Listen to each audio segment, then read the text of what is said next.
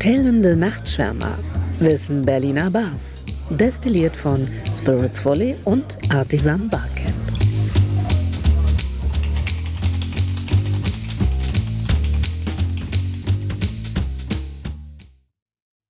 Willkommen beim inzwischen dritten Teil mit Thomas Pflanz. Heute illustriert er reichhaltig, woher er seine Inspiration nimmt, was ihn beflügelt, sowohl am Puls der Zeit zu bleiben, als auch auf langjährige, teilweise Generationen überspannende Gästescharen einzugehen, warum es sowohl sinnvoll ist, neue und interessante Drinkströmungen zu verfolgen, aber dabei doch nie das große Bild aus dem Auge zu verlieren. Hören wir also einem Barbesitzer zu, der nicht nur langjährige Gäste hat, sondern die Kinder der Kinder seiner ersten Gäste inzwischen schon bewirten darf. Dann würde ich hier den Bogen mal spannen. Wir haben ja jetzt viel Historisches gehört, was hier an dem Ort passiert ist, was in Berlin schon passiert ist, woran du teilnahmst. Unglaublich spannend ist dann natürlich auch für uns deutlich Jüngere zu profitieren und sagen wir mal deinen Blick zu hören auf die Trends, die jetzt gerade interessant sind oder heute zu vergleichen mit vor 30, 40 Jahren, als es nur ein Barbuch gab oder gar keine Cocktailbar, mhm. sondern nur Restaurantbars. Ich würde da mal so zwei Themen rausziehen, äh, um da nicht zu viel Zeit von dir zu stehlen. Deine Bar macht ja auch bald auf. Thema Nummer eins, Diversität und Innovation. Du hattest damals keine Bar, in der du arbeiten konntest, musstest in Anführungszeichen in den Restaurantbars arbeiten. Ich kann mir vorstellen, dass Restaurantbars damals auch andere waren als heute, wie zum Beispiel die Coda. Na klar, was ja. ganz anderes. Ja. Und wir hatten auch äh, eine andere Episode mit Alexandra Barstalker, wo Innovation im Zentrum stand. Heutzutage sind natürlich alle mega innovativ und sicherlich gibt es auch ein paar Sachen, wo du sagst, oh, da kann ich gar nicht mehr mithalten, weil du den West nicht fahren willst. Mhm. Aber mit so einer Karriere zurückzublicken, auf Innovationen, die sinnvoll waren oder nicht, wie viel bleibt davon übrig? Wie spannend ist, sind all diese Bar-Innovationen? Was äh, findest du, empfindest du als tatsächlichen Mehrwert und was als Mode? Ja, also ähm, ich sag mal, diese Wellenbewegung, die ich durch mein hohes Alter irgendwie natürlich von Anfang an miterlebt habe. Wir haben angefangen mit äh, Pina Colada, Swimmingpool, Bar, das waren die Hauptzeller, Planters Punch. Und noch 40 andere in der Richtung. Also klassisches Tiki, welches Jahrzehnt war das? Das war 90er. Praktisch. Auf jeden Fall, ja. ja. ja. Und es gibt viele Kollegen, die in meinem, vielleicht sogar noch jünger sind als ich, die darauf hängen geblieben sind, die sich da auch nicht weiterentwickelt haben.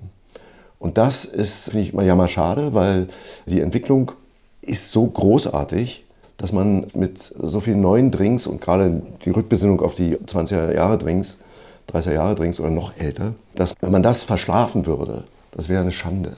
Also finde ich immer. Deswegen bin ich sehr glücklich, dass ich immer am Tüfteln war. Ich war immer super gerne gut essen zum Beispiel. Habe immer extrem viel Inspiration für Cocktails auch aus der Küche gezogen. Ja, das war mir immer, hab, auch wenn ich nur noch wenig Kohle in der Tasche hatte, habe ich mich trotzdem in irgendein Sternrestaurant gequält. Ja, weil ich da, Gequält? Naja, mit der letzten Kohle praktisch, ja, um da irgendwie was rauszuziehen für mich. Das mag bedingt sein auch durchs Elternhaus, weil meine Eltern haben auch ihre ganze Kohle irgendwie in, in der Gastro gelassen und in schönen Dingen irgendwie investiert. Ja. Da ist so ein bisschen was bei mir auch äh, hängen geblieben. Und was wir heutzutage machen, sind oftmals Twists, hier auch Abänderungen von Manhattans, von diesem, vom Aviation, von all diesen Drinks, die gerade angesagt sind, vom Old Fashioned. Und das macht auch persönlich Spaß, da weiterzumachen. Ich kann ein Beispiel geben. Wir haben einen Drink, der ist entstanden, haben wir irgendwie zwei, zwei Monate dran rumgebastelt. Das ist eigentlich eine Manhattan-Variante. Ich war vorher in der Überfahrt in, in Werder und hatte ein Dessert mit Kirschen und Fenchel und dachte erst, was ist denn das jetzt hier? War noch so ein bisschen so eine Art Pudding, Quark dabei und sowas, ja, auch Fenchellastig. Und probiere dann irgendwie die Kirsche und den Fenchel und denke, was ist jetzt los? Was ist das für eine Kombi? Ja, wäre ich nie drauf gekommen ja, wenn ich nicht in diesem Restaurant gewesen wäre. Ja. Und äh, dann hat es zwei Monate gedauert. Wir haben sämtliche Whiskys mit äh, irgendwelchen Kirschzutaten ausprobiert, ja, bis wir dann endlich den entscheidenden Kick gefunden haben. Das war ein langer Prozess und haben auch meine Mitarbeiter sich extrem reingesteigert, ja, weil ich die ganze Zeit immer von vorgeschwärmt habe. Fenchel, Kirsche und ich sehe den Manhattan schon praktisch vor mir ja, in der Form. Ja. Und äh, na gut, jetzt äh, infusionieren wir unseren Rye Bourbon mit Fenchelsaat, lassen das lange ziehen, haben so einen, einen Mandel-Kirschessig, sehr süß, gefunden. Da kommt ein kleiner Tropfen rein, du hast auf einmal die Verbindung zwischen zwischen dem Rye, dem Fenchel und der Kirsche. Das ist zurzeit mein, mein Lieblingsdrink hier. Ja. Nennt sich Fench Shui. Dann weiß ich, was ich das nächste Mal hier, wenn ich zur Öffnungszeit Ja. hier bin. Aber auch Essig ist ja da, jetzt sagen wir mal an der Cutting Edge, jetzt keine, äh, kein Hexenwerk mehr. Aber dass du auch Essig benutzt, zeigt ja, dass du da auf jeden Fall am Puls der Zeit bleibst. Das äh, ist gut. Also sagen wir mal, Innovationskraft aus der Küche ziehen, am Puls der Zeit bleiben, empfindest du als wichtig. Empfindest du es als wichtig, auch mit Sous oder Rotawab zu arbeiten? Oder glaubst du, mit der Weisheit des Alters, dass man diese Geschmäcker auch anders Ich glaube, dass du unheimlich viel auch mit Infusionen hinkriegst. viel Sei es Kardamom, sei es, ich muss jetzt nicht unbedingt ein Sous Vide- Sous Vide-Gerät hier haben, um das irgendwie hinzukriegen. Wir machen extrem viele Vorbereitungssachen, aber es muss auch irgendwann eingeschränkt werden, ist meine Meinung, um, um äh, Kraft und Zeit zu sparen. Wie viel Zeit gibst du pro Woche, wie viele Mannstunden gibst du pro Woche aus für Vorbereitung? Oh, ich glaube, drei Stunden, drei Stunden, vier Stunden Vorbereitung. Nur für, die Drinks. Zutaten, Ja. nicht aufmachen, Licht anmachen. Okay. Nee, nee, das nicht. Jetzt, das ist nur für die, für die Zubereitung von den, von den Sachen, die wir, die wir dann abrufen können. Okay, also jede Woche eine halbe Tagesschicht, das ist schon, Ja, wenn man das, immer wieder durchzieht. Das kommt hin. ne? Also fängt an, geht weiter mit dem Verlernum, den wir selber machen. Oder anderen Infusionen, wie gesagt, gerade mit Kardamom oder einen der Signature Drinks hier, der nennt sich Bukowski, das ist ein Fettwash Bourbon, wo es dazu noch eine Scheibe Speck gibt, die wir dann nochmal frisch heiß machen, der mit Ahornsirup bestrichen ist. Das sind alles so Sachen, die wohl an die Leute, die ein Labor haben oder eine Küche noch nebenan, das findet alles bei mir zu Hause in der Küche statt, um das alles vorzubereiten. Ne? Oder Bratäpfel mit allen möglichen Sachen und äh, Flambieren mit hochprozentigem Rum, um das noch als Deko zu nehmen oder nur so als Beispiel ja, für, die, für die Weihnachtszeit oder so. Das sind halt Sachen, die sehr viel Zeit kosten, aber so eine Bar auch auszeichnen. Ja, und eben auch was fürs Auge bieten und damit quasi die, die Erfahrung bar noch mehr auf eine Bühne heben und dann mehr, sagen wir mal, ein Theater draus machen. Ne, nicht einfach nur sitzen, reden, trinken, sondern auch noch ein mehr Erlebnis geben. Ja, wir, wir setzen viele, viele unserer Drinks fest an, das war auch so eine Vorgehensweise, die, die mir extrem viel Spaß macht, an, an, an Poems, an Gedichten. Also ich gebe immer jedem meiner Jungs meinetwegen, einer hat jetzt gerade mit äh, die ganzen Texte von Bob Dylan. Das hört sich jetzt verrückt an, aber die Vorgabe ist, such doch mal aus den Dylan-Texten irgendwas, was mit Alkohol zu tun hat. So ist zum Beispiel unser Kinski entstanden. Kinski ist ein Mezcal-Drink. Ja, Wie passend. ja. Und Kinski hat mal ein Gedicht geschrieben. Äh, der hat auch in den 50ern eine ganze Menge Poems gemacht, wo er von, von wilden Kratern und sonnenzerfressenen Brüsten redet und äh, Frauen, die äh, den, den Kratern der Frauen, in die er stürzt. Und äh, wir kamen dann ziemlich schnell dazu, dass wir da, okay, Sonnenzerfressen, dass wir was mit dem Skal machen, dass wir irgendwie an dem Poem festhalten und das dann, das drucken wir dann auch in die Karte rein. Die Leute finden dann in dem Drink halt praktisch auch diese, diese Fünfzeiler wieder. Beim Bukowski machen wir, machen wir das ebenso, ist auch ein, ein kleines Gedicht von Bukowski. Klar, war logisch, dass wir bei Bukowski einen Whisky-Drink machen, weil er war Whisky-Trinker. Aber äh, dann gab es irgendwie die wilde Idee, du beschäftigst dich mit dem Mann, kriegst dann mit, okay, der hatte deutsche Großeltern. Können wir da irgendwie, dann haben wir ein kleines 01er Seitenbier in dem Drink noch dran. Ja, so. als, als, okay, ist für seine für Opa und Oma von ihm ja, oder sowas. Das ist natürlich alles weit hergeholt, aber diese Spinnerei macht Spaß. Und die Leute, die den Drink bestellen, lesen sich das durch und haben noch einen anderen Anhaltspunkt außer dem, dem Geschmack und der, der Faszination des Drinks selber, sondern können auch noch sagen, ey, das war, er schreibt da so völlig irres Zeug und äh, ich weiß noch, wie das Gedicht trinkt, warte mal, ich muss noch mal nachgucken. Aber das ist noch mal so ein, so, ein, so ein Festhalter für den Drink, der den auch dann irgendwie besser etablieren kann. Ja? Dass quasi die Erfahrung noch ein bisschen mit rausgenommen wird in Form des Gedichtes in diesem Fall. Genau. Ja, sehr schön.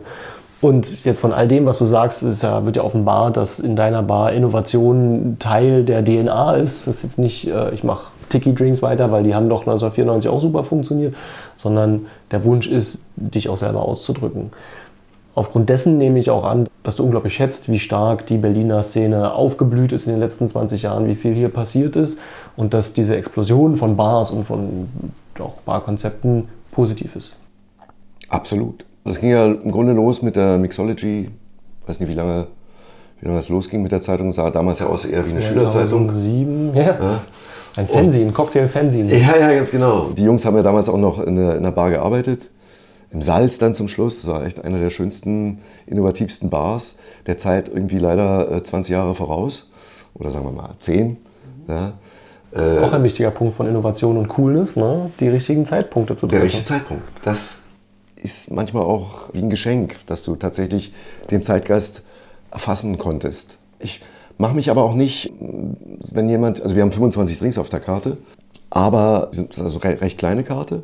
Aber ich sage auch, wenn jetzt jemand hier kommt und sagt, ich hätte gern Mojito oder ein Mai Tai oder ein, ein Planters Punch, ich sage dann nicht, ja, nee, sorry, sowas haben- machen wir nicht.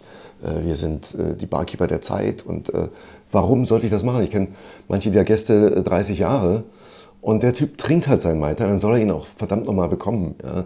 Und dann auch so, wie er ihn schätzen und lieben gelernt hat und wie er meinetwegen seine erste Frau kennengelernt hat. Ja? Oder was auch immer. Ja? Du begleitest die Menschen ja über einen riesen Zeitraum. Ich habe hier irgendwie mittlerweile die Kinder der Kinder da, die, wo die Eltern, das ist auch das Schöne, dass die Eltern kennst du schon und dann kommen jetzt die, die Kids von denen. Ja?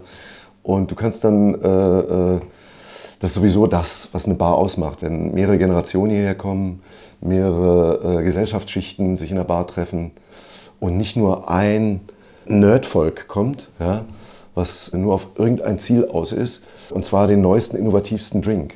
Den können wir ihnen auch irgendwie liefern, klar, logisch, aber um eine Bar richtig am Leben zu erhalten, musst du auch meiner Meinung nach auch den, den Typ, der jetzt meine 75 ist und vielleicht nur noch zweimal im Jahr ausgeht, den, den auch noch glücklich machen. Ja, das finde ich einen ganz wichtigen Aspekt. Ja.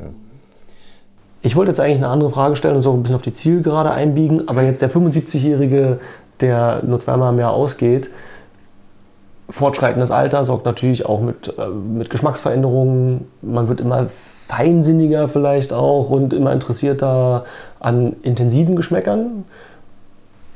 Kehrt vielleicht immer weiter ab von Zucker. Wohin hat sich denn dein Geschmack entwickelt? Also wie trinkst du, wenn du jetzt ausgehst? Trinkst du zwei Kirschwasser nebeneinander, um die Geschmäcker zu vergleichen? Oder sagst du, du, ich bin einfach nur noch bei einem Bier? Du musst ab einem gewissen Alter als Bartender auch feststellen, dass du nicht mehr die Nächte durchmachen kannst. Also zwei Nächte hintereinander durchackern oder irgendwas oder durchfeiern kannst, meine ich vielmehr. Und du musst auch feststellen, dass du, wenn du ein gewisses Alter erreicht hast, auch nicht mehr so viel trinken kannst. Das heißt, du teilst dir deine, deine, Genüsse ein. deine Genüsse sehr, sehr wohl ein. Ja. Du musst auch immer wieder Pausen einlegen mit dem Trinken. Äh, Meine Pause ist immer Januar, Februar. Zwei Monate. Ja?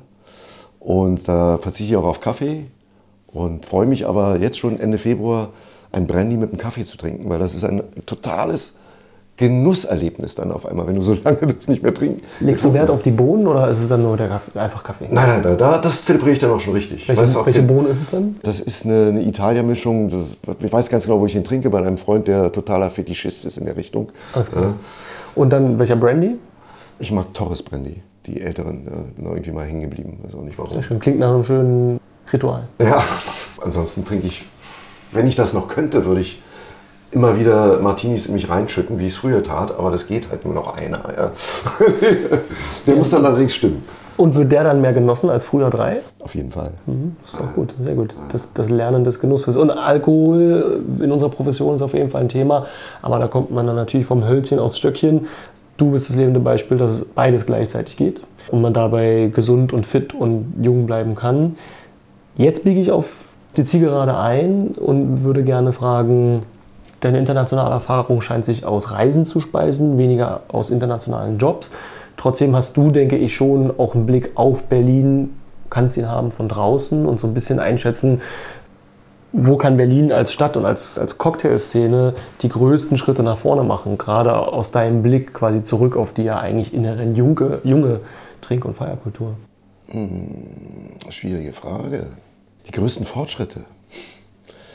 Es geht letztendlich immer um, um Menschen, die hinterm Tresen stehen und um Menschen, die andere Menschen empfangen. Klar, die Drinks sind extrem wichtig, aber zum Beispiel, du kannst den schönsten Karibik-Cocktail natürlich unter Palmen an der Karibik trinken. Versuchst den hierher zu bringen und es schmeckt nicht. Warum? Weil die Atmosphäre nicht stimmt in der Hinsicht. Das heißt, ganz wichtig ist, dass du mit Menschen arbeitest hinterm Tresen, wo die Atmosphäre stimmt. die den Menschen auch nicht nur einfach ein Trinken knallen oder sagen, das ist das Nonplusultra oder was, sondern da muss, auch wenn es minimal ist, der eine Augenaufschlag oder die eine Geste oder irgendwas dabei sein oder der eine, der eine Satz, der stimmen muss. Das ist somit, glaube ich, mit das Schwerste an dem Ganzen. Ja? Weil gute Drinks machen sehr viele Leute. Sehr, sehr viele. Auch immer mehr, so immer mehr, immer mehr. Mhm. Aber warum die Bar hier zum Beispiel jetzt so ein, so ein Erfolg geworden ist, das liegt, glaube ich, auch an der, an der Manpower, die hier drin steckt. An den Leuten, die hier irgendwie das Ding verkörpern. Das war schon damals, die Opening Crew von der Lützow war legendär. Stefan Weber, Beate Hindermann. Boah, was für, was für Gestalten und noch, und noch zig andere, die großartig waren. Ja. Da stimmte auf einmal alles. Drinks waren natürlich nicht vergleichbar mit heute, aber die Atmosphäre stimmte einfach. Ja. Dazu war die Musik in der Lützow legendär. Ich finde das auch immer einen sehr wichtigen Aspekt, dass, dass du dich äh, musikalisch nicht, nicht festlegst auf irgendwas, sondern da wackelst von, meinetwegen, wir spielen hier Hardrock, wir spielen hier Opernarien, wir spielen hier 20er Jahre Claire Waldorf oder was weiß ich.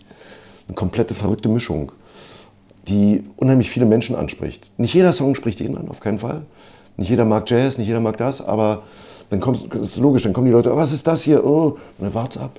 Danach kommt bestimmt irgendwas für dich. Und die Leute auf der Ebene glücklich zu machen mit einem guten Drink in der Hand. Ich glaube immer, wahrscheinlich liegt es auch daran, dass ich selber Musik mache, äh, dass mir das immer so extrem wichtig war, dass, dass die Musik in so einem Laden stimmt. Mhm. Ja.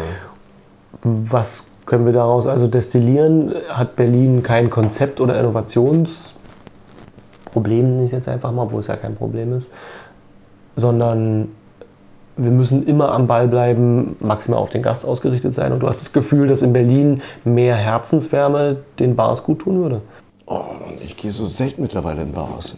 du kannst ja auch noch mal eine Minute nehmen und noch mal überlegen, was ist eigentlich, was würde Berlin am meisten nach vorne bringen? Oder um das noch mal ein bisschen zu schärfen, vielleicht diese Frage, was braucht Berlin, um als Cocktailmetropole zu den Weltmetropolen aufzuschließen? New York, London, Tokio, sage ich jetzt einfach mal.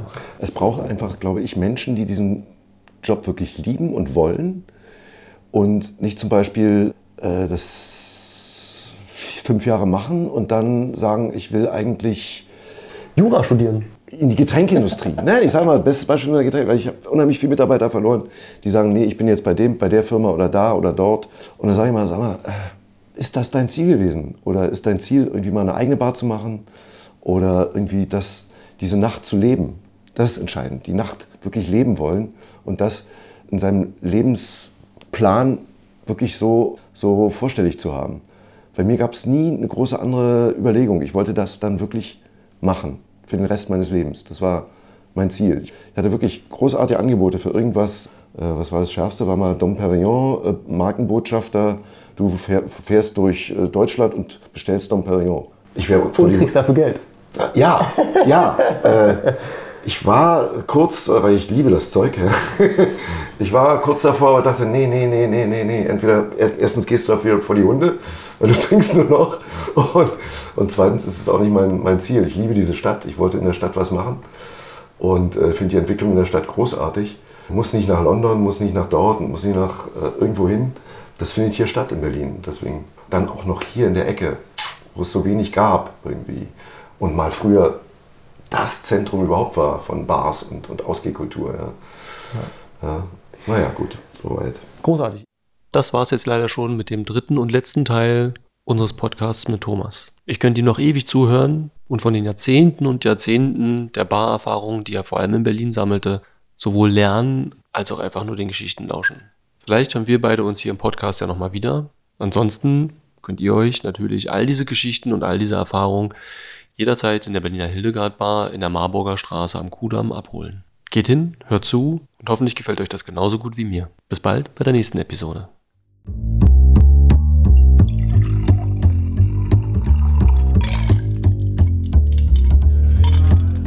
Ein weiteres Kapitel von Spirits Fully und Artisan Barcamp. Bis bald an einem Berliner Tresen.